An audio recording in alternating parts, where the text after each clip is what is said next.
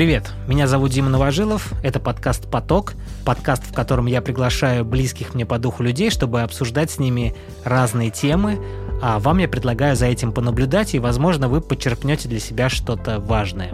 Гостем четвертого выпуска стал Гоша Сверидов, копирайтер, писатель, автор, на мой взгляд, лучшего фикшн-подкаста на русском языке «Сладкая плазма» Ксандера Бо. В этом выпуске мы с Гошей поговорили о его профессии, обсудили вселенную сладкой плазмы и процесс создания эротического контента. Перед тем, как мы начнем, я хотел бы извиниться за посторонние шумы, которые могут быть слышны в этом выпуске.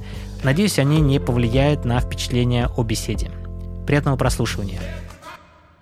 Что у тебя с собакой, все нормально? Нет, не нормально. Она у нее трещина в пальце, она сломала палец. Я, Ох.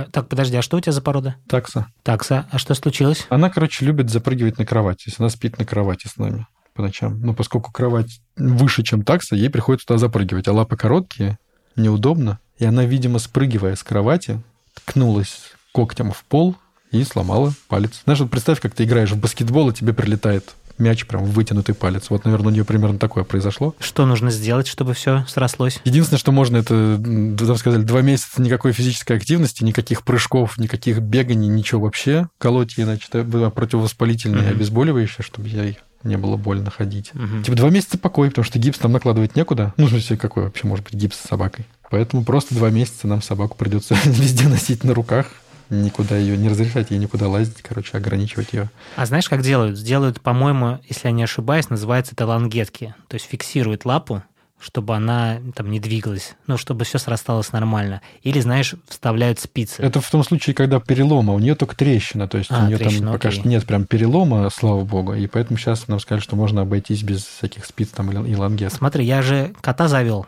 несколько месяцев назад. Да, я видел в Инстаграме. Да. И он сломал три пальца на лапе. Он уронил на себя когтеточку. Ох, ё. И мы тоже поехали в ветеринарку, и нам сказали, что да, у него сломаны три пальца, нужно его ограничить. Это значит посадить его в клетку, и он будет два месяца сидеть, ну, чтобы все срасталось. Но нам это не подходит. Во-первых, он котенок, ему нужна активность. И во-вторых, ну как-то странно держать кота в клетке. Ну, не знаю, как-то мы это не поняли. Но нам сказали, что можно еще с хирургом посоветоваться и, возможно, вставить спицы, чтобы все срасталось. То есть его там усыпляют, делают ему там протез вот из этих спиц, и все, и все происходит нормально, то есть срастается. Угу. Мы решили, что нет, мы поедем к другому ветеринару, приехали к другому ветеринару, он сказал, что, ну, это как бы молодой организм, там, да, как бы явно сломаны пальцы, но в целом все хорошо, нету никакого искривления, то есть все срастется. Единственное, он сказал, что вот вам порекомендовали колоть обезболивающее, но вы понимаете, что тогда кот будет наступать активнее на эту лапу, потому что он не будет чувствовать боли. Угу. Когда он чувствует боль, он как бы себя обезопашивает. И поэтому мы просто ничего вообще не кололи, и сейчас он как бы уже прошел месяц, он наступает на лапу, никаких проблем нет. То есть все, все начало восстанавливаться.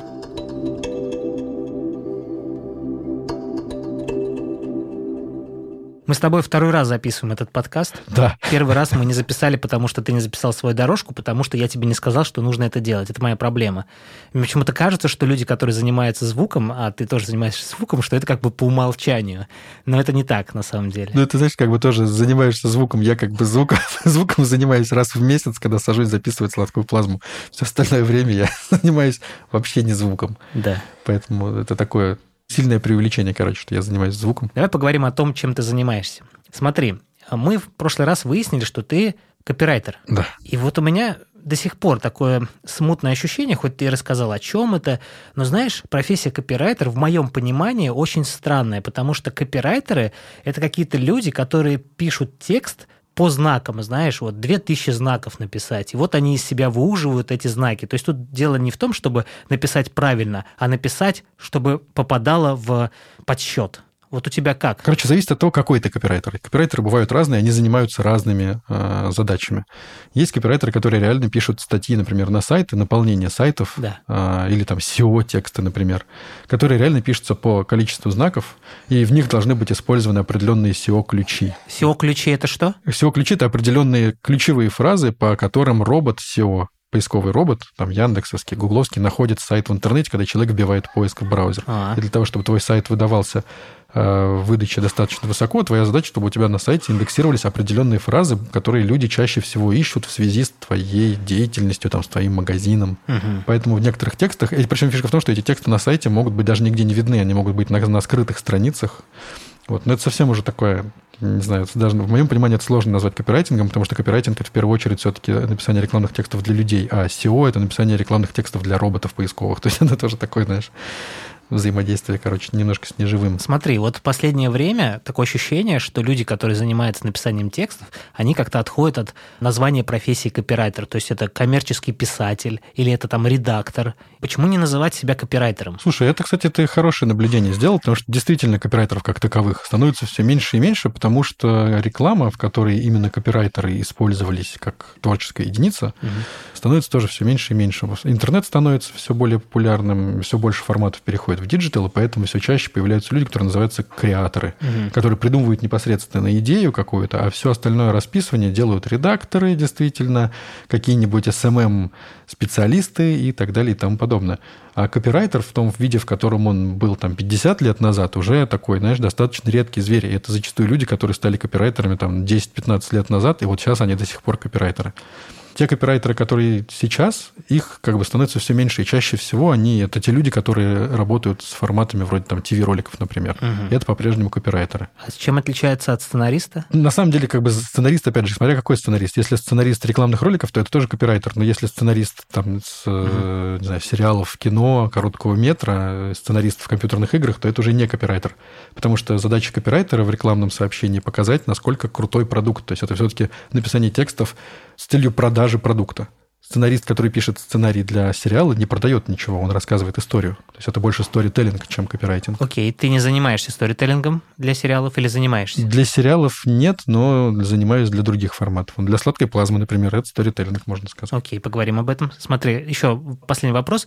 Скажи мне, что это вообще означает? Копирайтер, ну что эти два слова означают, почему они соединились вместе? Копирайтер, это, знаешь, самая распространенная ошибка, это называть копирайтинг копирайтом. То есть говорят, нам нужен копирайт для сайта. Ага. Копирайт — это копирайт, два слова английских. Копи и райт имеет в смысле право копирования, то есть авторское право. Ого. А копирайтер — это тот, кто пишет копии. Копи в райтер, в смысле писатель. Угу. Потому что копи по-английскому — это рекламный текст. И копирайтер — это тот человек, который занимается копирайтингом. А копирайт это авторское право. Поэтому очень всегда смешно и даже немножко болезненно уже становится, когда нужен копирайт для сайта. Ага. И как бы копирайтер вам тут не поможет. Ищите юриста. Перед тем, как стать фрилансером, ты работал в разных компаниях. Я смотрю, у тебя тут с 2010 года, может быть, раньше, у тебя идет очень много компаний, тут что-то сеньор копирайтер, это я беру информацию из Фейсбука. Но я вижу, что где-то с 2012 года у тебя очень много должностей в виде креативного директора.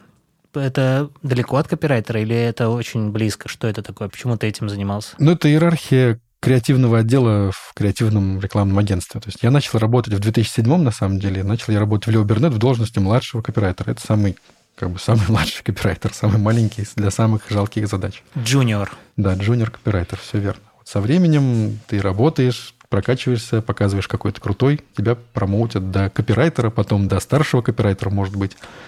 Часто бывает такая позиция, как group head. Uh-huh. Это не креативный директор еще, но человек, который как бы управляет ну, одной или несколькими креативными группами, креативными парами. Еще есть такое название, как head of copy. Копирайтер, который командует всеми копирайтерами, но не командует арт-директорами. Uh-huh. А креативный директор – это то, к чему, по идее, стремятся все люди, попавшие в рекламное агентство в креатив. Креативный директор – это как бы начальник креативного отдела, который всем креативным значит, специалистам говорит, вот это, вот это хорошо, вот это плохо, вот как надо и так далее и тому подобное.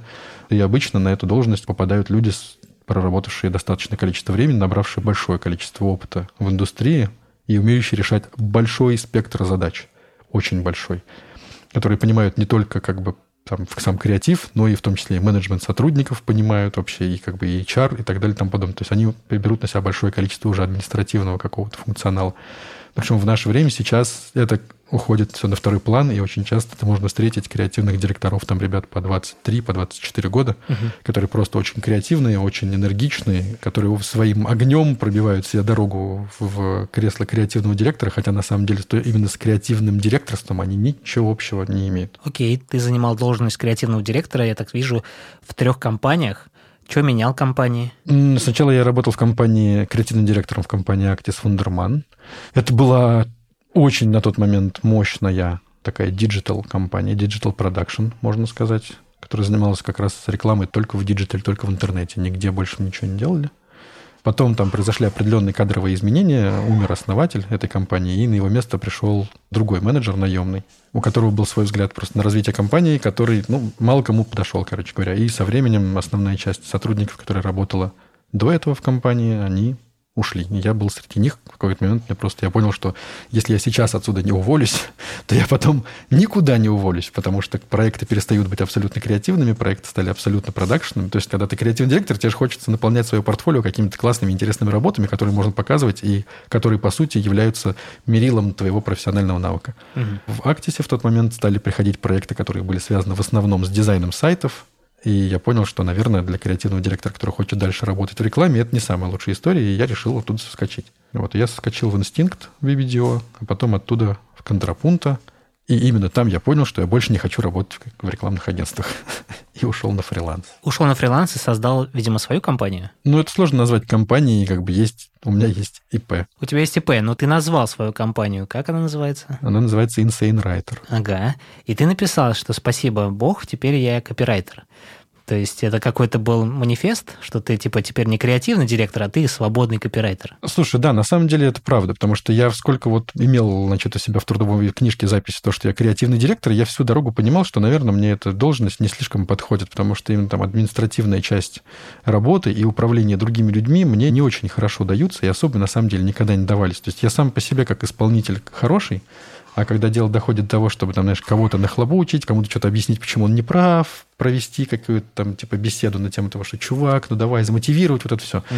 Для меня это все, на самом деле, ну, не очень интересно и не очень понятно. В первую очередь, потому что я не понимаю, как можно быть немотивированным, работая где бы то ни было. Да. То есть, если ты работаешь где-то в какой-то компании, и тебе интересно то, чем ты занимаешься, то ты сам должен быть замотивирован по умолчанию. Если нет, то какого хрена ты тут делаешь, не знаю, там, ну, иди отдохни чуть-чуть, возвращайся, когда ты будешь мотивирован. То есть у меня вот эта еще история про то, что, знаешь, там старшие сотрудники должны младших мотивировать. Угу. Какого хрена? Ну и, в общем, я понял, что, наверное, креативный direction для меня не самое интересное занятие. Ну и как бы оно просто мне по темпераменту, наверное, не подходит.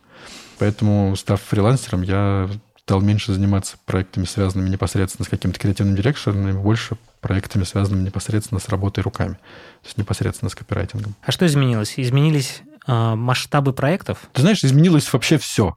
То есть изменились и масштабы проектов, и их структура, и содержание, и формат, и вообще все. То есть у меня стали появляться такие проекты, о которых в агентстве не то что мечтать невозможно. В смысле, ты там о них даже не подумаешь, потому что они в агентство такие задачи никогда не приходят. Uh-huh. Вот у меня был заказ одно время назад. Надо было написать 10 сказок для детей – из которых потом делались видео на Ютубе. Uh-huh. И это причем делалось не для бренда, это просто человек захотел сделать канал на Ютубе со сказками, и ему нужны были уникальные сказки, которые как бы никто не слышал. Не просто там русские народные или какие-то сказки народов мира, а какие-то уникальные написанные сказки, вот, которые ну, они потом превращали в видосы. Но это не копирайтинг. Это вот именно, это не копирайтинг. То есть это уже такие как бы вещи, которые немножко за гранью вообще, в принципе, рекламных текстов. Это именно писательская работа. Или, опять же, ну, вот, например, была история еще, меня пригласили знакомые поработать над созданием концепции и содержания затем музея хоккея, который в Петербурге будут строить. Я не знаю, правда, сейчас будут его строить из-за пандемии или нет. Угу. А, но, в общем, некоторые люди решили в Петербурге построить музей хоккея, а, самый большой в России. Вот, и для этого музея нужно было придумать все. Типа, что в нем вообще будет находиться, какие будут экспонаты. Причем у людей уже была коллекция экспонатов, нужно было просто понять, как ее расположить внутри музея, как будет вообще экспозиция представлена. Это просто будут стоять какие-то, значит, боксы с этими экспонатами, с подписями, или это будет какой-то там, опять же, сторителлинг какой-то, да, какая-то история, которую ты проходишь. Вот, и меня позвали в рабочую группу, которая этим всем занималась. То есть я там был, естественно, не один, и человек, который пишет вот такие вещи, который придумывает концепцию там, музея, как посетитель музея дальше будет взаимодействовать с этим содержанием музея, этот человек называется experience дизайнер. Ого, круто. И здесь есть некоторая связь с э, копирайтингом, потому что так или иначе твоя задача рассказывать про какую-то конкретную вещь, условно продукт, да, про хоккей или там про сборную СССР по хоккею, с помощью инструментов, которые он сам себе сейчас придумывает. То есть это может быть просто стенд, да, где стоит клюшка, и там табличка, это клюшка там Харламова Вот. А может быть, это какая-то интерактивная инсталляция, или это какое-то, как будто бы, это называется тематизация, когда ты заходишь, как будто бы, не знаю, там, в раздевалку хоккейную. Вот. И это тоже надо было придумывать. И о таких заказах, говорю, невозможно даже мечтать в агентстве, при том, что они дико крутые и интересные. Это прям классно, супер крутая работа. Но в агентстве ты такого никогда не увидишь. Да, это круто. Вот эти задачи, они для тебя более интересны, потому что, смотри, почему я спрашиваю, мне кажется, что здесь больше творчества, что ли? Ну, вообще ты прав с точки зрения, что они более интересны, но здесь двойной, наверное, такой удар. А, они интересны не только потому, что они более творческие, а потому что я такого еще никогда не делал. А мне нравится пробовать какие-то штуки, которые я еще никогда не делал. Это реально интересно. Угу, вызов, да. Во-первых, это челленджит тебя самого, ты все время думаешь, о, прикольно, окей, ладно, я еще никогда такого не делал, попробуем такое сделать. Например, я не знаю, там, я никогда не писал рекламную песню, и потом, бац, у меня появилось какое-то количество заказов, среди которых, бабах, и появилась задача написать рекламную песню. Или другой тип задач, который мне прям очень нравится, с точки зрения как будто бы творчества, но на самом деле не очень, э, это перевод рекламных песен. То есть вот у меня было несколько ситуаций, когда приходят э, заграничные компании со словами типа вот у нас есть песня, брендовая там для ролика. Да. Э, и мы хотим ее же использовать в России, но это нужно, нужно перевести. И вот ты садишься и начинаешь не просто писать песню, да, а ты переводишь песню. А это чуть сложнее, потому что твоя задача написать песню на заданную тему с заданными словами технически, с заданными какими-то ключевыми поинтами, которые обязательно нужно провести. В рифму. Во-первых, да, чтобы она была рифмованная, и уже под созданную музыку угу. и под созданное количество слогов технически. То есть, если есть определенная музыкальная фраза, в нее влезает количество слогов. И вот такие задачи прям реально очень радует, потому что ты выкладываешься в таких ситуациях прям чуть ли не наизнанку выворачиваешься, потому что это сложно, но дико интересно. То есть это прям... А как ты встречаешь такую новую задачу? Ну, то есть ты боишься ее, ну, ты же не знаешь, как ее решить. И как ты ее встречаешь, и как ты ее разрешаешь? То есть сколько тебе нужно времени для того, чтобы к ней приступить? Ну, времени приступить нужно столько, сколько, как, сколько есть у клиента в данной ситуации. К примеру, да, вот я боюсь новых задач. Я думаю, а как я вообще это решу? Это вообще не по силам мне. И мне нужно какое-то время, чтобы немножечко себя убедить, что ну давай просто начнем. Слушай, ну на самом деле я не, не то, что сейчас не хвастаюсь, но у меня наоборот угу. получается. У меня с детства есть такая, я не помню, блин, в какой-то, никак не могу найти, короче, откуда эта фраза, потому что я ее, видимо, помню не очень правильно, в смысле недословно. Но я еще когда учился в школе, я где-то увидел, то ли услышал в каком-то мультфильме, то ли, блин, прочитал в какой-то детской книжке. Короче, фраза звучит следующим образом. Ее девочка причем говорит, что «Хм, я такого никогда не делала, значит, у меня точно получится. Самонадеянная какая девочка. Она просто уверена в своих силах, и она очень любопытная, мне кажется. Вот в чем прикол. Да. Таким задачам как бы нужно подходить как к возможностям, а не как к сложностям. Это возможность попробовать создать что-то новое, такое, что ты еще не делал. Понимаешь, еще одна очень крутая мысль, которую я когда понял, очень долго ржал. Для того, чтобы что-то происходило, нужно что-нибудь делать. Угу. До тех пор, пока ты не делаешь ничего, ничего не происходит. И также с такими задачами. Ну, как бы, ты можешь на нее посмотреть и сказать, ну, нет, я не знаю, угу. сложно. И ничего не сделать я не могу. А можно попробовать. Глаза боятся, руки делают. Ну, типа того, да. Скажи, а не хотел ли ты быть писателем? Ну, то есть не заниматься вообще коммерческими текстами, а заниматься творчеством, писать, ну, не знаю, может, романы, может, детские книги, не знаю, что-то такое, что оставит след о тебе, как о Гоше Свиридове и все такое. Хотел, конечно. С детства. У меня с детства этот пунктик. Я не знаю, откуда он взялся, но у меня со школы прям четкая такая мысль, что типа Однажды, однажды я стану писателем. У меня даже был момент смешной в жизни, когда я помню, наверное, года 23, наверное, мне было. Э, я тогда встречался там с девушкой с одной, и она меня повезла к своим родителям знакомиться, и меня родители ее спросили, а кем ты хочешь стать, когда вырастешь? Как вырастешь? Мне 23, уже 22. кем ты будешь, кем ты хочешь стать? Я говорю, писателем. Я сейчас понимаю, насколько, наверное, это в их глазах выглядело смешно и странно, потому что, ну, окей, ладно, удачи. У тебя был плащ и шарф тогда, замотанный вокруг шеи? У меня был и шарф, и у меня было длинное красивое пальто. Ну вот, писатель прям. На самом деле я достаточно быстро оставил эту мысль именно про писательство, потому что ну, потому что много, множество причин. Наверное, в первую очередь я как бы не чувствовал себя достаточно интересным человеком для того, чтобы что-то написать, а на одном воображении выехать было сложно просто придумать с нуля какую-то идею, которую, историю какую-то, которую людям можно рассказать, чтобы она им была интересна, мне было сложновато. Ну и, и сейчас до сих пор. То есть я не могу представить себя, как бы с трудом, значит, представляю себе историю про то, как можно сесть и написать большой там какой-то формат, типа роман или даже повесть, с нуля. В прошлый раз с тобой говорили, ты сказал, что у писателя, наверное, должна быть какая-то сложная судьба, может быть, какой-то путь, который он преодолел, вот он это все выплескивает в произведение.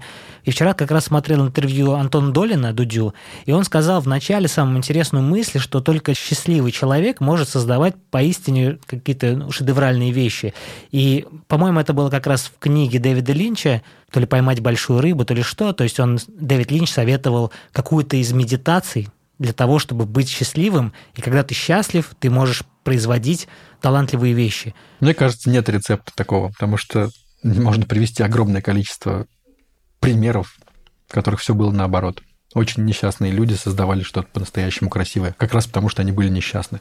Угу. Возьми всех поэтов Серебряного века, которых я, например, люто ненавижу ну, это как бы не имеет значения, на самом деле, ненавижу я их или нет, они все были гениальные. Что за ненависть? Вот как она у тебя рождается? Это не важно. Если мы сейчас пойдем в эту сторону, то мы как бы будем об этом говорить 20 минут. Мне просто интересно было, почему люди так говорят. Вот я их ненавижу, а за что? Ну, типа... Ну, ладно, это сильное слово. Да. Это сильное слово, я согласен. Ненавижу – это неправильно. Мне они не нравятся, они вызывают у меня раздражение. Окей. Вот. Так вот, они же все как бы... Ну, собственно, на самом деле, опять же, их гениальность заключается в их несчастности. То есть это люди, которые там жили в не самое прикольное время, сталкивались с разным количеством трудностей и писали в основном, как бы, ну как в основном, их поэзия – это сублимация тяжелых всяких разных переживаний. Да. И Собственно, вот, пожалуйста, тебе целый пласт литературы российской. Да ладно, только там поэт Серебряного века возьми большое количество. Там тот же Достоевский угу. писал не от большой радости. Ну да. Я не согласен с тем, что только счастливый человек может создавать что-то гениальное. Я бы даже сказал, что на самом деле счастливому человеку сложнее создавать вообще в принципе, потому что у него нет душевного порыва на выражение, выплескивание собственных эмоций. Он может сделать других людей более счастливыми через какие-то свои действия или там через какое-то с ними взаимодействие, но именно на творческий порыв, мне кажется, более способен не очень счастливый человек. И я по себе могу сказать, что вот у меня, например, в жизни мои как бы пласты, если можно выражаться так, творческой деятельности, которая была, связаны как раз, наверное, с какими-то моментами, когда мне было тяжелее чем обычно, и хуже, чем обычно. Знаешь, читается, что ты ненавидишь поэтов Серебряного века только потому, что они были несчастливы, и они способны там что-то создавать, и ты их ненавидишь не за то, что они создавали, а за то, что они были несчастливы. А ты, как человек, в котором, наверное, большинство в жизни было счастливых моментов, ты такой, ну как же вот так? Я же хочу быть поэтом, а я счастлив и не могу создать ничего такого грандиозного, нет? Не, ну я, во-первых, не хочу быть поэтом. Ну кем ты хочешь стать? Автором? Я уже автор, если можно так выразиться. Короче, не знаю, говорю, мое раздражение на поэтов Серебряного века человека, оно в первую очередь, наверное, знаешь, продиктовано такой скрытой мощной завистью за то, что люди, собаки такие классно, очень четко и удивительно прям вот прицельно находили нужные слова для того, чтобы описать совершенно конкретные вещи. И у них получалось, блин, безупречно. Угу. При этом я не знаю, как бы, насколько у них это было типа, просто. Наверняка там в каких-то ситуациях это было вымучено и тяжело. Это, скорее всего, на самом деле, знаешь, творческая зависть, что типа, блин, да. Будучи несчастным чуваком, страдающим, от там неразделенной любви или там, которого сейчас вот-вот сошлют в какой-нибудь лагерь. Ты, собака, села написал такие потрясающие стихи. А-а-а!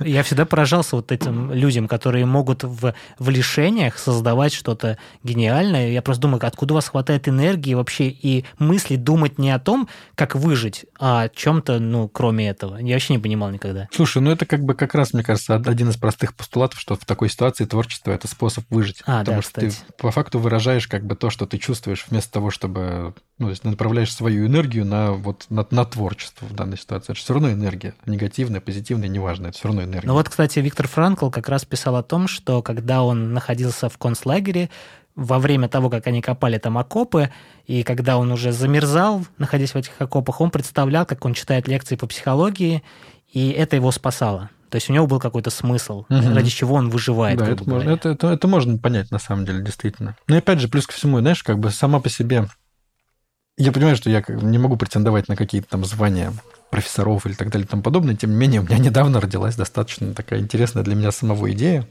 Она родилась по следам нескольких книжек, которые я послушал и прочитал, в том числе знаменитая «Красная таблетка» Курпатова. Мне понравилась его история про то, что мозги и сознание – это разные вещи, и они друг с другом не, ну, как бы не связаны непосредственно. То есть одно является продуктом работы другого, но не может на влиять. То есть сознание не может влиять на мозг. Мозг может влиять на сознание, а сознание не может. Угу. И, по сути, сознание уверено в том, что оно работает и руководит всеми, значит, процессами, и само все решает во всем. На самом деле нет. На самом деле мозг угу. за все отвечает. Так вот, возвращаясь к истории про культуру, как бы, и про историю про то, что э, вот он, представляя, что он значит, читает там лекции какие-то, или там, не знаю, представляет, что он там вспоминает какую-то книгу, например, или пока там тебе тяжело, ты пишешь стихи, по факту ты в этот момент, что ты делаешь, ты обращаешься к культуре к накопленной культуре человечества, либо ты ее создаешь в этот момент. И у меня недавно родилась прикольная идея, которую я потом сразу протранслировал в плазме, про то, что мне иногда кажется, что культура, вся, вот все, что мы делаем, весь культурный пласт, созданный человечеством, это такая уловка, которую придумали наши мозги, для того, чтобы сознание отвлечь, чтобы сознание не мешали мозгам работать. Потому что когда мозги могут работать без отвлечения, они реально выдают классные штуки. Они выдают великие там, научные теории, великие научные открытия и так далее и тому подобное. Но все это возможно только тогда, когда сознание само по себе сконцентрировано на чем-то другом, а мозги могут спокойно обрабатывать информацию, которая у них угу. есть. И вот для этого они придумали культуру, потому что культура берет и погружает сознание в абстрактное пространство, в котором сознание не воспринимает на самом деле, что происходит вокруг. Она находится в каком-то вымышленном мире, в каком-то другом, уходит куда-то в себя, погружается, и мозг спокойно в этот момент работает. И вот история про человека, который копает окопы и представляет, что он находится в этот момент в другом месте и читает лекцию по психологии, по факту, на самом деле, даже подтверждает эту, эту идею про то, что мозг в этот момент ему говорит, окей, чувак, тебе сложно, задействуем культуру, давай-ка твое сознание переключится сейчас на кое-что другое а мы в это время просто концентрируемся на том, чтобы дальше копать и не замерзнуть. Тебе не кажется, что культура это попытка сознанию объяснить, как работает мир. Ну, то есть так проще объяснить. Ну, это если мы говорим о том, что есть мозг и есть сознание, то мозг, в принципе, достаточно логичен и рационален. И поэтому, чтобы объяснить сознанию, как работает мир, нам нужна религия и культура. Слушай, ну культура создает, опять же, сознание, потому что сознание является получателем... Э, то есть понятно, что мозг является получателем сигналов от э, органов чувств, потому что мы, мы знакомимся да. с миром, и мы ощущаем мир через органы чувств, которые у нас есть. Да, культура есть не что иное, как попытка эти сигналы переинтерпретировать в какую-то более понятную форму. То есть как вот объяснить, что такое любовь? Угу. Да, по факту это, это сигналы от наших органов чувств в данной ситуации. То есть там у тебя, ты видишь девушку, в которую ты влюбился, и ты, тебе становится жарче у тебя, там, не знаю, значки расширяются, руки начинают трястись, и ты теряешь дар речи. Да. И как вот это все объяснить? Да. Это нужно выразить в песне. Вот. Ты про это поешь. Вот. Или пишешь стихи. И ты создаешь объект культуры для того, чтобы объяснить, что тебе сказали твои органы чувств. Понимаешь? Ну вот, я об этом и говорю. Ну да. Да, но по сути, понимаешь, органы чувств, это как бы то, что говорят нам органы чувств, не является реальностью. Это только наше восприятие реальности. У других живых существ на нашей планете другие органы чувств, и реальность они воспринимают совершенно иначе. Просто сказал о том, чтобы описать эту реальность, но чтобы хотя бы ее понять, в общем так. Через культуру это проще. Ну, все правильно, это отличный способ как бы занять сознание. Пускай сознание занимается тем, что объясняет себе реальность. Да. Или смотрят, как другие реальности объяснили, чтобы понять, что же там в этой реальности происходит. А мы пока что поймем, что Е равно МЦ квадрат, что по сути относится не просто к реальности, а относится к фундаментальным законам реальности.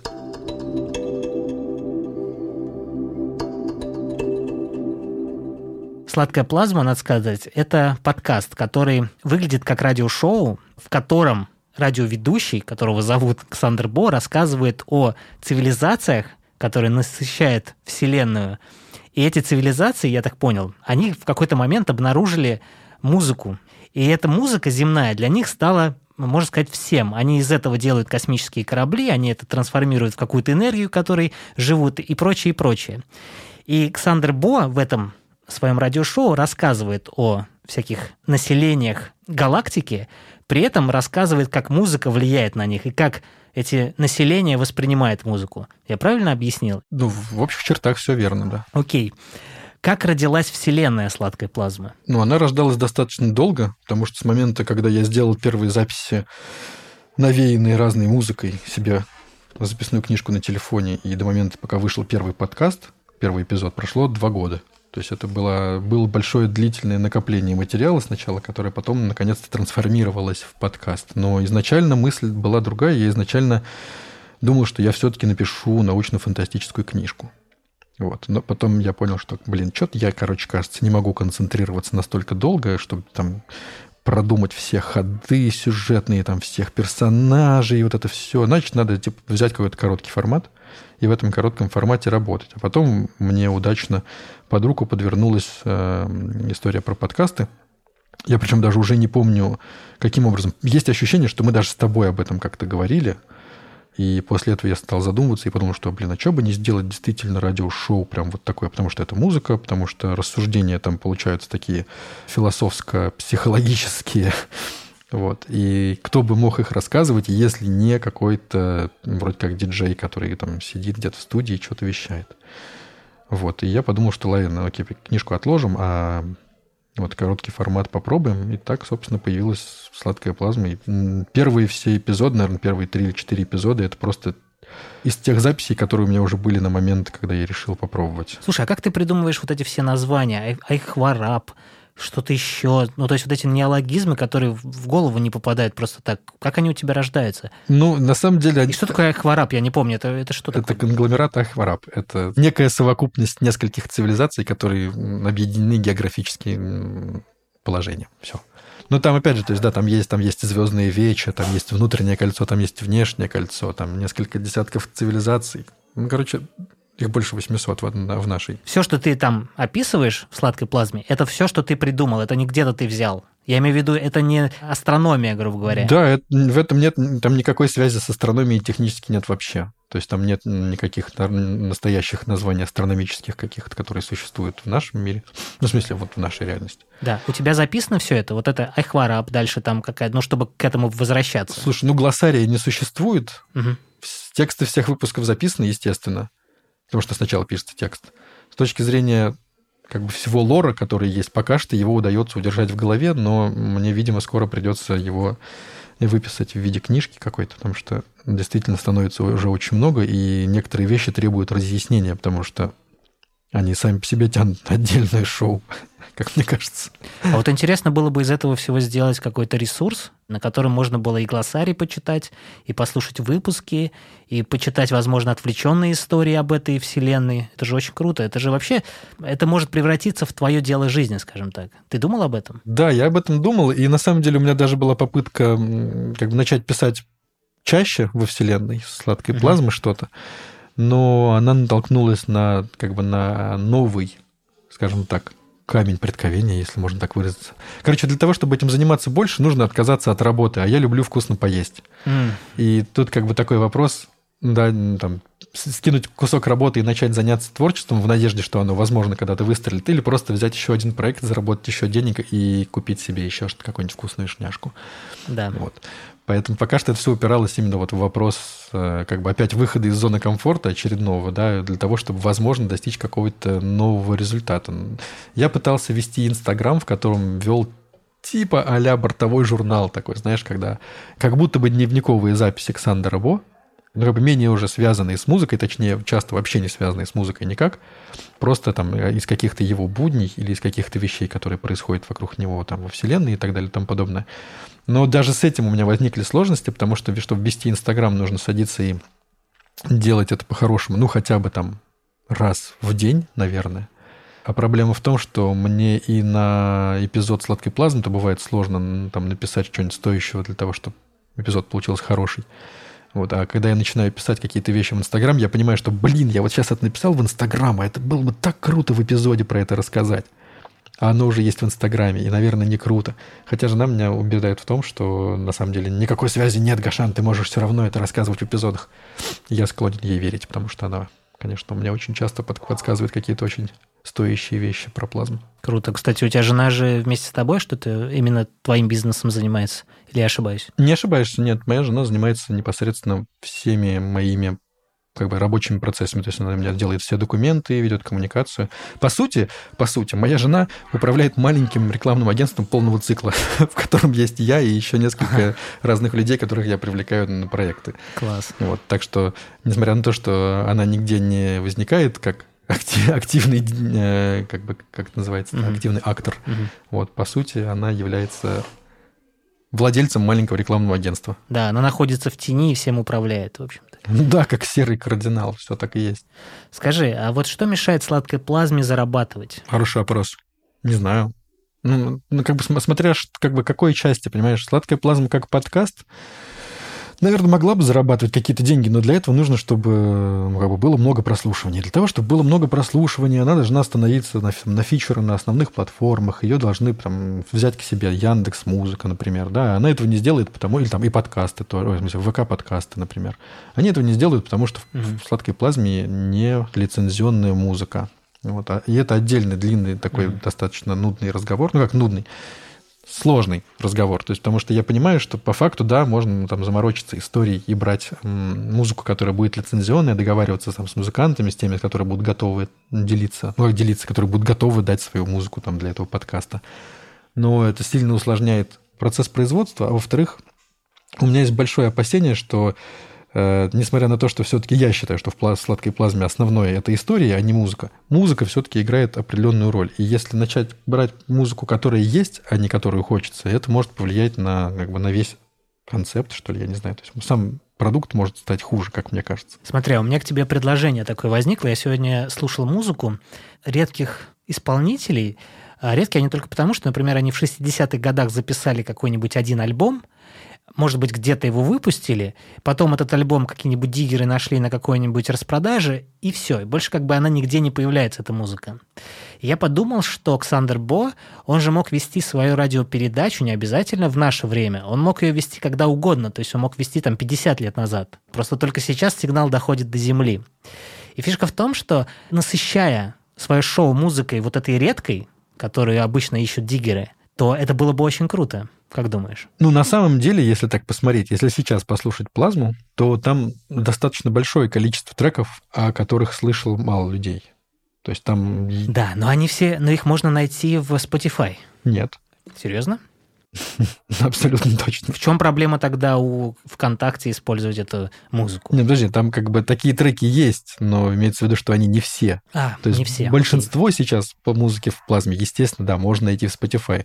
Но там есть треки, которые невозможно найти нигде, кроме там, не знаю, на каких-нибудь глубинных дискокса или на Ютубе с прослушиванием там, там полторы тысячи прослушиваний. Но это все равно то, что находится в сети. А я говорю про музыку, которую, наверное, никто не слышал там индийский джаз, вообще японский серф там какой-нибудь. Слушай, я согласен с тем, что такая музыка существует. Вопрос в том, что как бы насколько она ну, мне самому будет заходить, потому что я не готов ставить музыку, которая просто, знаешь, редкая, и ставить ее только исключительно за ее редкость. Да, но зато у нас появляется возможность э, не париться о лицензиях автор, например, давно умер, и ему, в принципе, по барабану, что с его музыкой. Ну, это автор, а правообладатель и автор — это разные... Когда альбом никогда практически не выходил, то ни у кого прав на этот альбом нет. Ну, слушай, я, я согласен, короче. Я даже, в принципе, думал о том, что, наверное, имеет смысл, знаешь, как поступать? Набирать какое-то количество треков, которые с чистыми правами, и потом делать отдельные выпуски конкретно с такой музыкой. Или, не знаю, там, знаешь, набрать 20, там, 30 треков таких, и с этого момента начать делать плазму только с чистыми треками, потому что для того, чтобы поддерживать постоянный поток выпусков, нужно, чтобы музыка находилась постоянно. А с учетом того, что такую музыку находить будет гораздо сложнее, а такую музыку, которая мне понравится и которая, мне, как мне покажется, будет подходить под как бы, смысл плазмы, будет найти еще сложнее. Поэтому для начала надо реально накопить какой-то пул чистой этой музыки, которую можно будет использовать, и потом уже с ним начать делать отдельные прям выпуски, которые целиком будут чистые и ничем, значит, не, не ограничены. Но мне кажется, что здесь как бы прикол в другом. Мне кажется, что история... Мы же начали с того, что, что мешает плазме зарабатывать. Мне кажется, что на самом деле ничто да. не мешает плазме зарабатывать, просто нужно еще, как, может быть, поискать другой какой-то формат. Потому что с точки зрения mm-hmm. подкаста, вообще подкаст это, в принципе, не, не что-то такое, что сильно зарабатывает пока что в России. Как бы мы же да. не будем говорить, что есть какие-то подкасты сейчас в России, например, которые зарабатывают столько денег, что можно заниматься только этим, вот автору подкаста. Да, ну есть, конечно. Есть? Ну, например. Например, Бердикаст. А, Парни занимаются только Да, этим. я понял. Хорошо, ладно. Бердикаст существует большое количество лет, и это подкаст в типичном его, в классическом его понимании, когда люди сидят, разговаривают, и все. Угу. Сладкая плазма — это немножко не подкаст вообще. Если быть ну, как бы совсем откровенным, то это не подкаст. Это радиошоу, это записи радиошоу. Ну, подожди, а чем отличается подкаст от радио? Только тем, что радио — это ты включил и слушаешь то, что играет, а подкаст — это то, что по запросу. Ты включил и слушаешь то, что тебе хочется. Ну, я согласен с этим как бы постулатом, я абсолютно согласен. В чем разница между подкастом и сладкой плазмой? В том, что сладкая плазма не имеет диалога, не имеет четкой определенной темы, То есть есть определенная атмосфера, да, и определенная вселенная, а темы как таковой в ней не существует. И люди приходят в подкаст, например, потому что знают, что это подкаст про фотографию или подкаст про современную науку. И в нем там будут гости, которые будут разговаривать об этом. Вот, а в сладкой плазме ты придешь, и там сегодня ты послушаешь про, э, не знаю, там про места, в которых ничего нет, а завтра ты послушаешь про то, почему собаки не могут путешествовать на большие расстояния в космосе. Совсем разные вещи. И здесь как бы такая история. Грубо говоря, у тебя, тебе сложнее определить свою аудиторию, тебе сложнее собрать, точнее, свою аудиторию. Потому что аудитория подкаста про науку понятна, а аудитория подкаста фантастической вселенной ну, менее понятно. В прошлый раз мы с тобой говорили об этом, и я уж не думал, что в этот раз я скажу, но Александр Бо, он все-таки начал в последних выпусках заниматься морализаторством, потому что первые выпуски – это вот рассказ во Вселенной, а сейчас Сандер Бо, он такой, знаешь, проповедник. И все-таки люди, которые хотят вот новую церковь, новый вот этот виток, они такие пришли, и для них сладкая плазма стала вот этим новым дыханием, короче, новой этикой. Вот, у тебя, пожалуйста, ты будешь зарабатывать на донатах от э, прихожан. Ты знаешь, на самом деле нет. На самом деле Александр Бо был морализатором с самого первого выпуска. Ну хорошо, ладно, не с первого, со второго. То есть во втором выпуске есть история про то, что когда вы поймете, что вас окружает, валите на другие планеты. Ага. И дальше идет история про то, что по, по сути любая, как бы, любая цивилизация, живущая на одной планете, должна объединить все свои усилия для того, чтобы научиться покорять космос. Для того, чтобы достигать других планет, колонизировать их, чтобы распространяться по Вселенной и как бы находить новые места. Угу. Потому что, по сути, создавать страны, деля существующую планету на кусочки, это просто глупо, потому что вокруг бесконечный космос с бесконечным количеством пространства. И вместо того, чтобы сейчас тратить энергию на то, чтобы поделить существующее пространство, нужно тратить энергию на то, чтобы открыть новое пространство. Это как, ну, представь как бы себе мир до открытия нового света, до открытия Америки. Угу. То есть все такие, типа там, ну вот есть там Европа, есть Азия, какое-то количество, и мы знаем про то, что есть некоторое количество африканских стран. А потом фигак! Два новых, блин, континента. Хренак! Они огромные! И все туда повалили. И все начали там делать. И появилась США, Канада. Угу. Все стало совсем по-другому. Здесь история та же самая. Вместо того, чтобы думать, что как бы эпоха великих географических открытий закончилась с моментом, когда совершили первое, значит, Магеллан совершил первое кругосветное путешествие, это фигня. Эпоха великих географических открытий вообще даже не начиналась. Угу. Перед нами еще весь космос, и там бесконечное количество миров, которые можно брать, на которые можно прилетать и там оставаться. И смысл нам... А знаешь, тогда меня с этим вопрос возникает. А почему тогда Ксандра Бо в каждом новом выпуске все время пытается взять какую-то земную проблему, завуалировать ее и сравнить с тем, что есть в космосе? То есть, по сути, он все ближе, ближе к Земле, все ближе оседает вот здесь. Фишка в том, что когда-нибудь у тебя реально возникнет твоя паства – который ты будешь проповедовать, ты забудешь про Вселенную, Ксандр Бо осядет на земле и будет рассказывать о том, как нам нужно жить. Не кажется ли, что к этому все идет? Да, у меня есть план. Сколотить клан, получить духовный сан.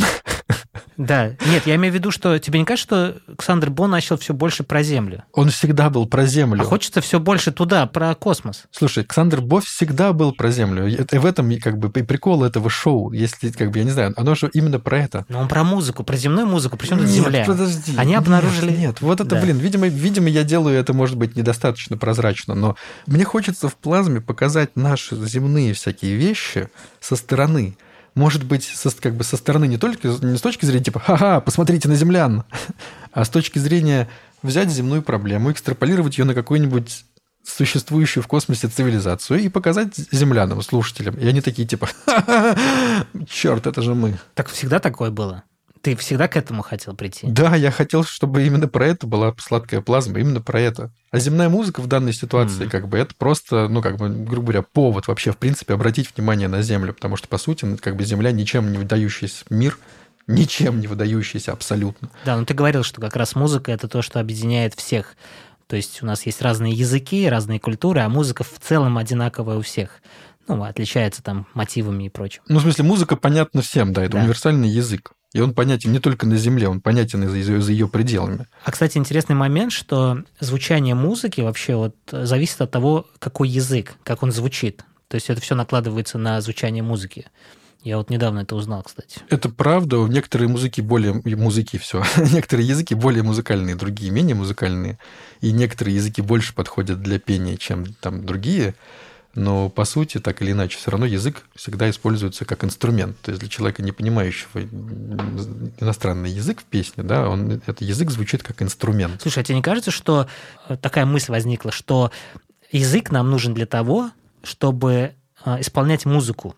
ну, грубо говоря, это не для того, чтобы передавать информацию, потому что для того, чтобы передавать информацию, вот слова, буквы — это слишком ограниченный ресурс, чтобы правильно это передать. Поэтому мы могли бы просто голосом исполнять музыку и песни. Может быть, изначально так и должно было быть. Кто-то решил, что мы должны теперь общаться и передавать информацию. Выпуск есть у меня, называется «Поэго и космический фьорд». Вот там есть целый кусок про земные языки про то, что, в принципе, язык общения с помощью голоса – это достаточно примитивный способ общения. То есть, по сути, что мы делаем, когда мы говорим? Что такое вообще звук? Ты как человек, работающий со звуком, прекрасно это знаешь, что звук – это чередование областей высокого и низкого давления в э, газовой среде. То есть, по факту, что мы делаем? Мы с помощью своих голосовых связок как бы создаем звуковую волну, да, создаем типа области высокого давления или низкого. Выше давление – громче звук, ниже давление – ниже звук, ой, тише звук. И эти значит, области высокого и низкого давления давят на нашу барабанную перепонку. Мозг такой, типа, а, я понял, я получил сигнал. Это, короче, значит вот это. И это достаточно примитивный и глупый такой способ передавать информацию, потому что, во-первых, он использует газовую среду. Нет газовой среды, нет звука, нет голоса, нет возможности передавать. Но люди, поскольку уже имея, обладая этим инструментом, да, соединив его с музыкой, создали нечто совершенно новое, невероятное, волшебное. Песни, музыку с песней, со словами, да, которые мало того, что передают информацию, они еще не просто передают информацию. Сейчас, прости, секунду. У меня там дитё что-то решило, что оно хочет сломать стену. Okay. Так вот, музыка как бы берет язык, объединяет его со, со звуками, с музыкой и создает некую капсулу, в которой сохраняется эмоция, информация и ощущения сразу все вместе. И когда эта музыка звучит каждый новый раз, каждый новый ее слушатель чувствует ровно то же самое, что в нее было заложено с самого начала. То есть это, такая, это как мем, это единица культурной информации, которая сама в себе существует. Стоит ее запустить, и любой человек в, любом, в любой точке земного шара почувствует ровно те же эмоции. Потому что грустная музыка у всех вызовет грусть. Веселая музыка всем, всех заставит танцевать. И с точки зрения, как бы, я согласен с тем, что да, язык это довольно нелепо, как само по себе как явление, как способ передачи информации, но в совокупности с музыкой и в совокупности с тем, что люди пользуются языком уже несколько тысяч лет, он становится уже достаточно развитым инструментом для того, чтобы ну, считаться, как мне кажется, достаточным для общения. При этом он постоянно эволюционирует и меняется. Так что, наверное, можно надеяться, что в какой-то момент он станет настолько развитым, что... Или мы найдем новую форму общения.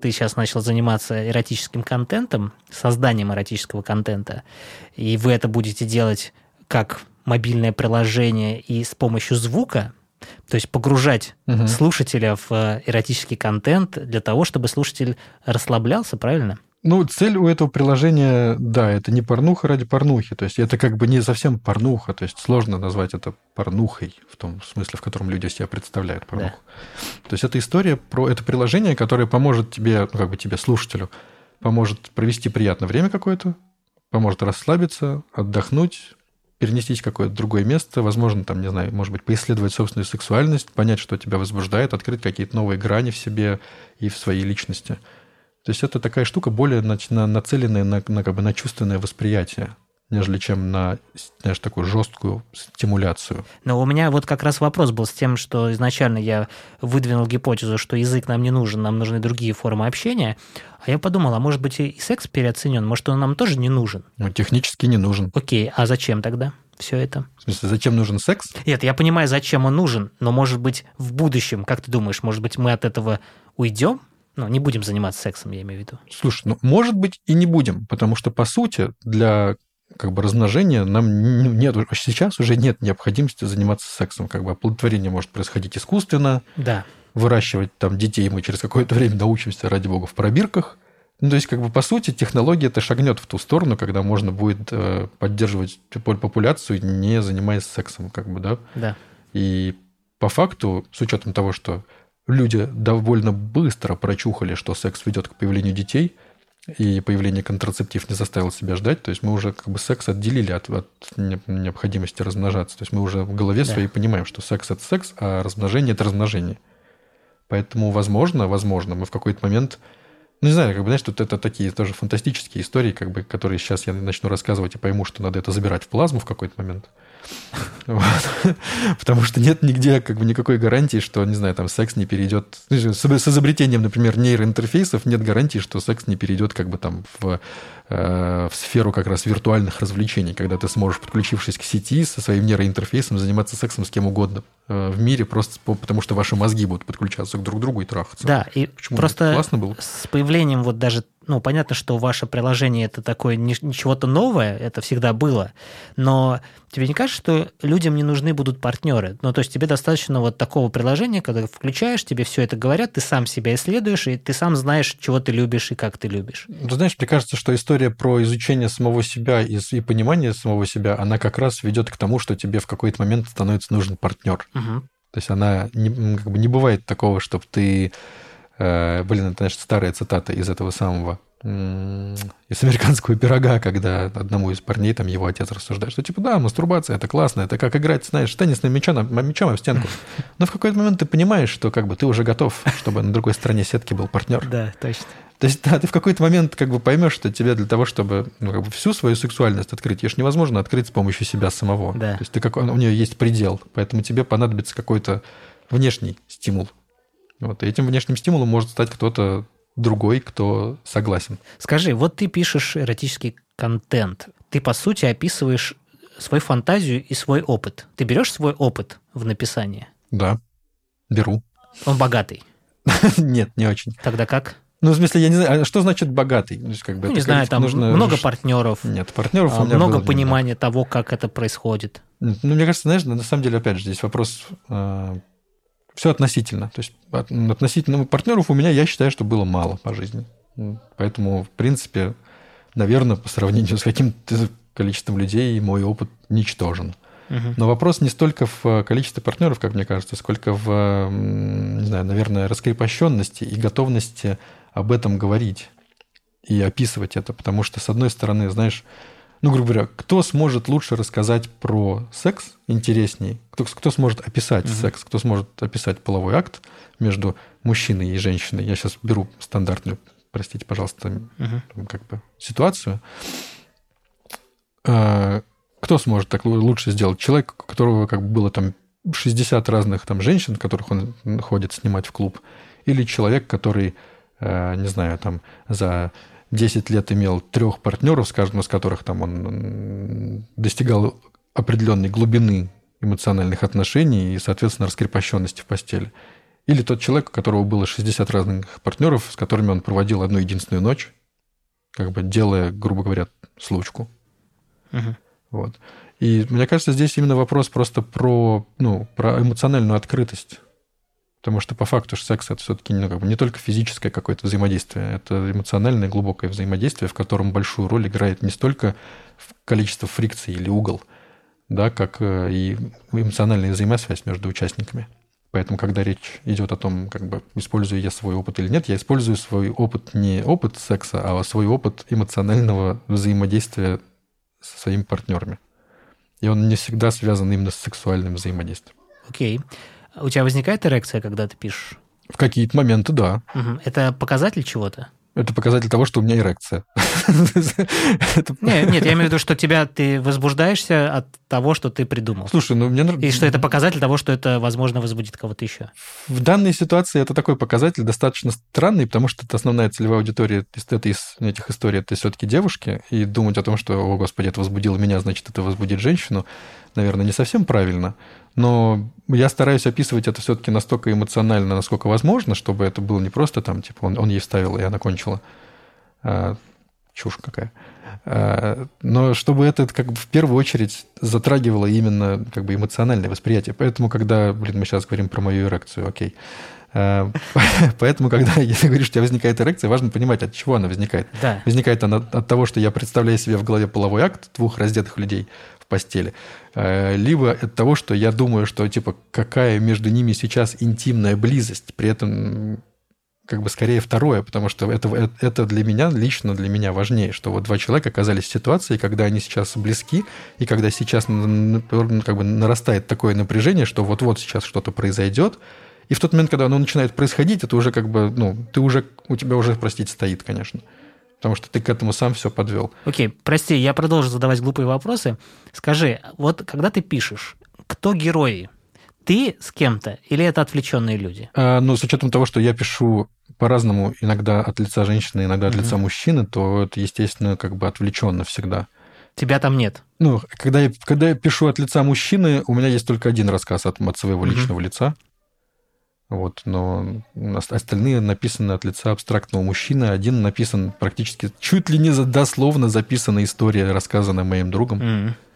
Вот, тоже от лица мужчины. Но когда ты пишешь от лица женщины, достаточно сложно все-таки, прости, перевоплотиться в женщину. Поэтому в данной ситуации, опять же, мне приходится экстраполировать именно как бы чувственный опыт. И пытаться предположить, что женщине, девушке было бы интересно и возбуждающе услышать, о каких ощущениях, о каких чувствах ей было бы интересно услышать. И, и писать именно об этом. Круто. Скажи, а вы с женой обсуждаете это? Мало того, что мы обсуждаем, мы еще и сюжеты вместе придумываем. О, Класс. Некоторые из самых классных сюжетов, которые мы придумали, придуманы вот вместе, прям, прям ага. именно вместе. Прикольно. Это помогает вашим отношениям? Да, мне кажется, это помогает, потому что, ну, опять же, понимаешь, это, ну, это сразу определенный уровень доверия, это определенный уровень эмоциональной открытости друг к другу и понимания, понимания желаний друг друга, понимания того, как бы, как кто что как любит, понимание того, что кого возбуждает. Причем самое интересное, наверное, всегда в том, что Э, понимать, что возбуждает человека и на что человек готов, это очень разные вещи. Потому что многие люди, как выясняется по опыту общения, многие люди фантазируют о вещах, о которых они согласны только фантазировать. То есть человек фантазирует о чем-то, его это сильно возбуждает, и он использует это возбуждение для того, чтобы потом заниматься сексом с партнером. Но когда дело доходит до... А вот представь, что у тебя прямо сейчас есть возможность эту фантазию воплотить в жизни. Люди сразу такие, не-не-не, да ну, не, потом будет стрёмно, наверное, нет, ну как бы вот.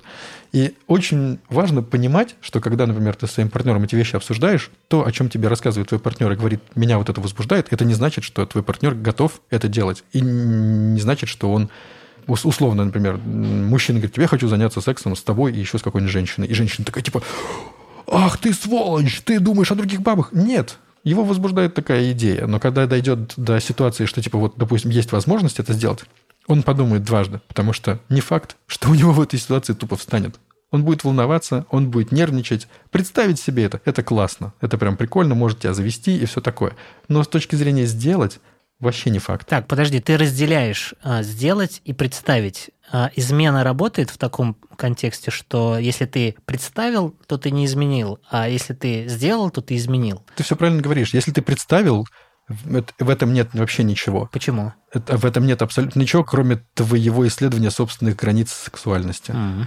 Нет, я готов поспорить. Ну, прям не знаю. Ну, то есть понятно, что это такая странная фраза. Я готов поспорить, что большинство людей думают так, что это невозможно проверить. Но я уверен, вот ну, я внутренне лично уверен, что в любой паре, в любых отношениях партнеры так или иначе представляют себя с другими людьми. Угу. И могут сниться сны, в которых внезапно возникают другие люди, и эти сны их возбуждают. Они могут во время мастурбации думать о других людях, потому что, блин, в конце концов, они не обязаны все время думать только об одном человеке. Угу.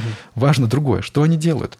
Потому что если как бы, у тебя есть какое-то эротическое топливо в виде фантазии о каких-то других людях, которые ты потом используешь для создания сексуального напряжения, которое ты в итоге разрешаешь на своего партнера, то это же круто.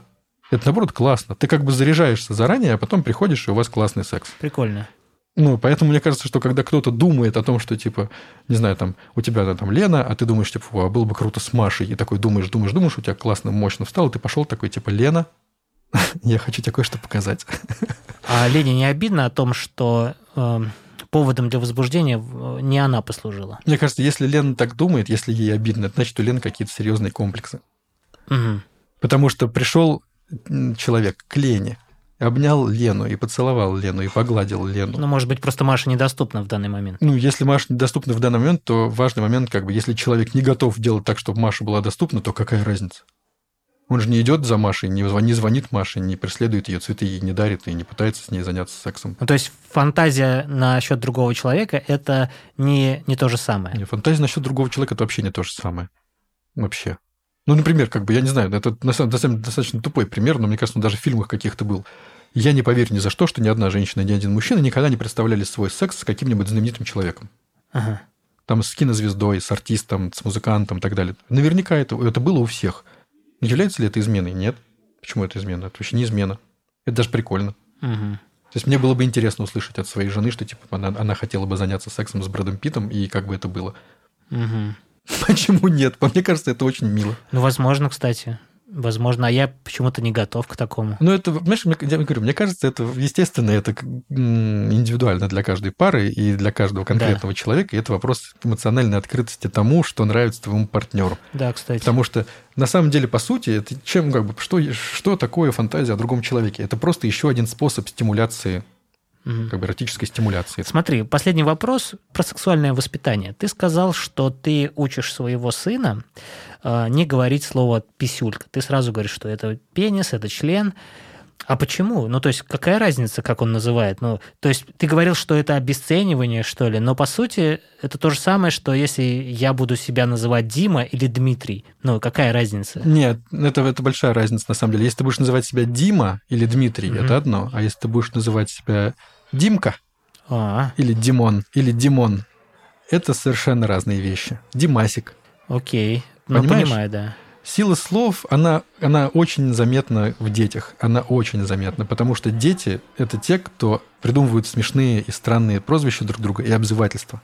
Те, которые нам, взрослым, кажутся полной фигней. Угу. «Мам, он меня назвал голопопиком!» И ты такой, типа, голопопиком? Что, серьезно? Меня тут недавно мудаком рогатым назвали, а ты переживаешь из-за голопопика? Ага.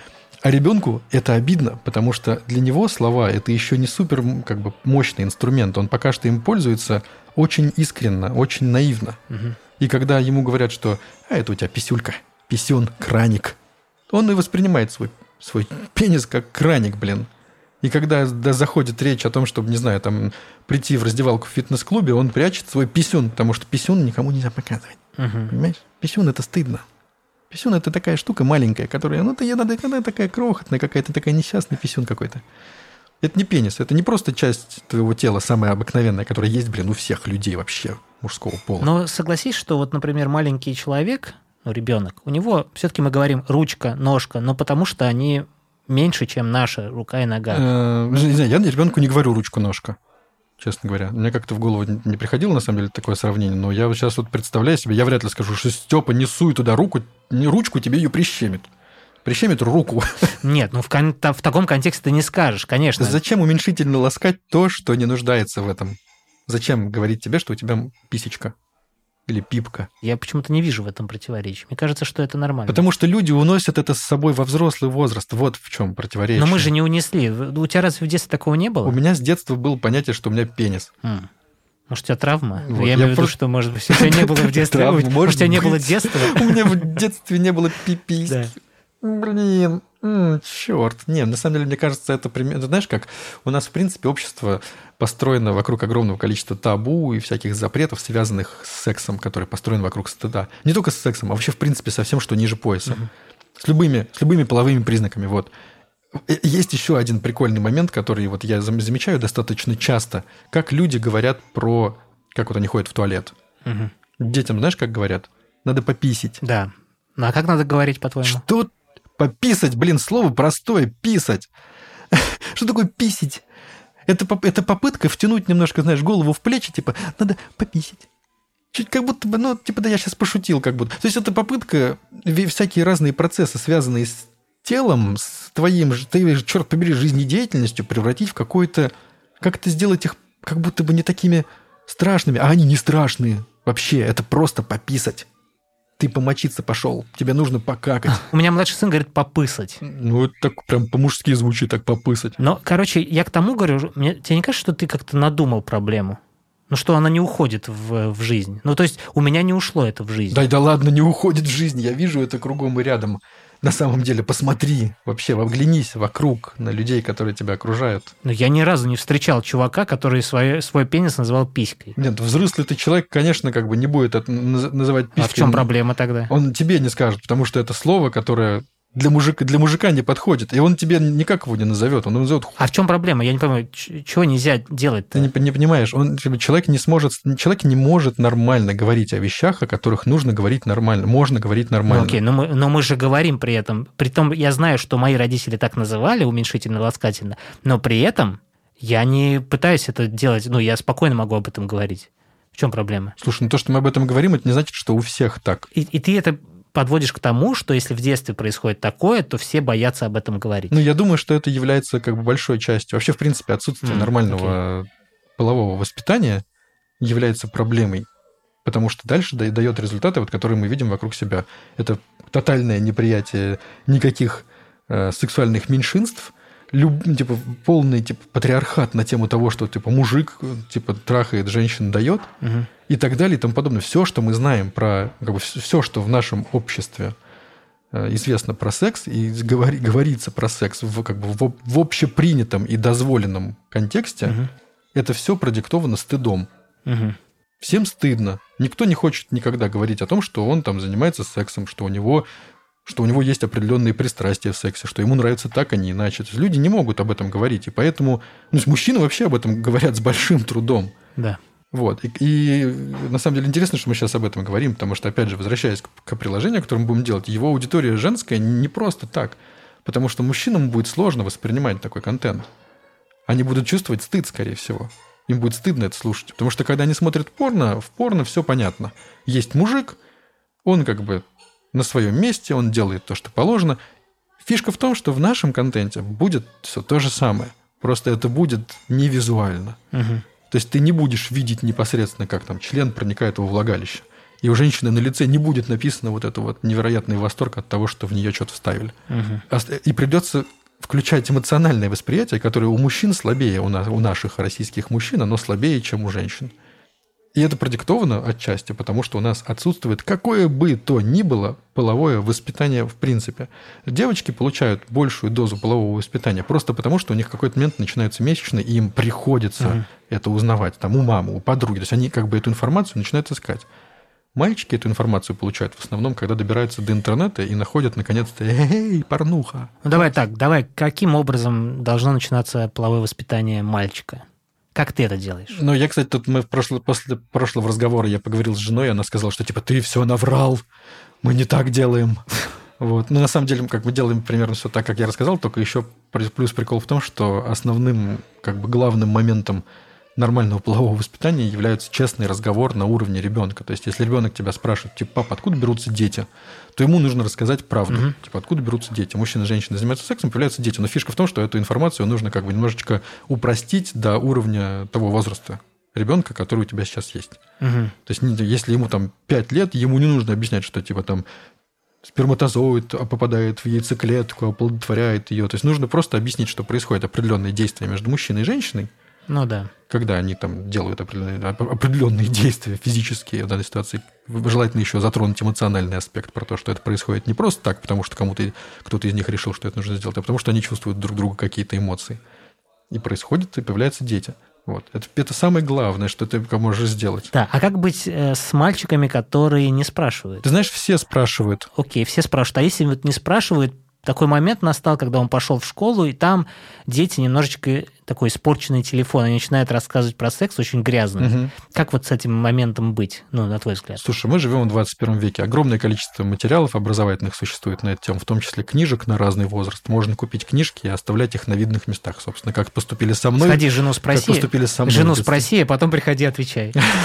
Не-не-не. это проверено, это проверенный точно как бы метод, и он так и происходил. Я тебе про него в прошлый раз рассказывал в незаписанном интервью, про то, что это действительно просто решается именно таким образом. Ты берешь книжку и оставляешь ее у ребенка где-то на видном месте. Он ее увидит, угу. потому что у нее на обложке будут люди. Вот. И он поймет, о чем она, и он тебя спросит, и твоя задача просто ему все честно рассказать, абсолютно открыто, не увиливая и не рассказывая про то, что у тебя есть писька, И у девочки есть тоже писька.